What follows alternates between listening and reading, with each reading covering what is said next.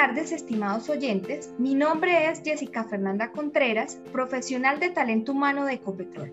El día de hoy tendremos un podcast muy enriquecedor para aquellos que queremos ser líderes en algún momento de nuestra carrera profesional. Hablaremos sobre habilidades gerenciales, pero ojo, de las habilidades que deben tener los líderes de talento humano.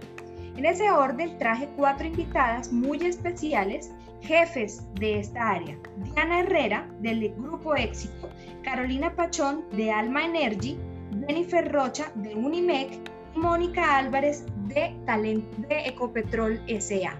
Sin más preámbulo, abrimos el conversatorio con Diana. Diana, bienvenida. Hola Jessica, muchísimas gracias por la invitación.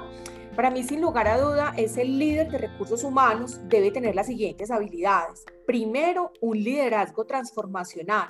Y segundo, ser un socio estratégico del CEO de la compañía. Liderar, por supuesto, movilizando a los equipos para el logro de los objetivos de la organización y ser ese socio estratégico que aporta fuertemente al cumplimiento de la estrategia del negocio. Muchísimas gracias y bueno, doy paso a mi colega Mónica de Ecopetrol. Mónica, bienvenida. Hola Diana, muchas gracias y muy de acuerdo contigo. Me parece que con esas dos habilidades que mencionas estamos al par, a la par del negocio, andando con ellos y buscando la estrategia. Pero te complemento con dos habilidades que en mi experiencia son claves. La primera es saber potenciar el, al máximo las capacidades de talento humano de nuestra gente. Segundo, facilitar el desarrollo continuo de ellos. Y es que en este mundo cada vez más acelerado y cambiante es necesario y fundamental sacar el máximo potencial de todos ellos. Y con esto dar un máximo eh, nivel a las empresas. En tu caso, Carolina, quisiera preguntarte, ¿qué habilidades adicionales encuentras como clave para nosotros en talento humano? Hola Mónica y buenas tardes a todos. Eh, pues estoy de acuerdo contigo y con Diana con las habilidades que nombraron y quisiera agregar la flexibilidad cognitiva. Como tú muy bien lo dijiste anteriormente, vivimos en un mundo de constante eh, movimiento y cambio continuo. Estos cambios se ven influenciados por el flujo de información que se maneja por medio de las redes y esto hace y permite que las personas y las organizaciones eh, estén enterados constantemente de lo que pasa en el resto del mundo. Un líder debe tener la capacidad cognitiva para tolerar y manejar con mayor facilidad todos estos cambios, tanto internos como externos, con los que se enfrenta en el día a día.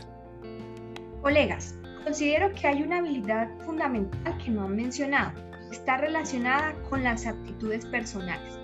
Esta engloba unas cualidades como por ejemplo el ser íntegro, el tener empatía, el tener la capacidad de ponerse en el lugar del otro, el ser asertivo, el tener escucha generosa y también poder comunicar sentimientos y emociones. Esto lo convierte al líder de talento humano no solo en el socio estratégico que menciona Diana y Mónica, sino también en ese aliado y en ese ejemplo para los equipos de trabajo. No hemos escuchado a Jennifer. Jennifer, bienvenida.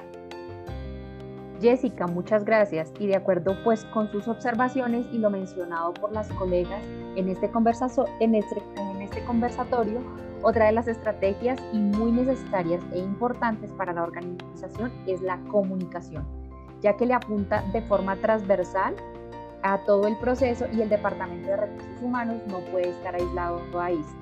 Debe ser una fuente de información como un eje central de, de manera que exista en la organización una información que circule libremente y que le apunte transversalmente a todos los procesos en general. Muchas gracias. Excelente apunte y cierre, Jennifer. Bueno, con este, eh, esta intervención finalizamos este podcast. Espero que haya sido de, verdad eh, bastante enriquecedor y que hayan tomado apuntes. Que estén muy bien. Muchas gracias.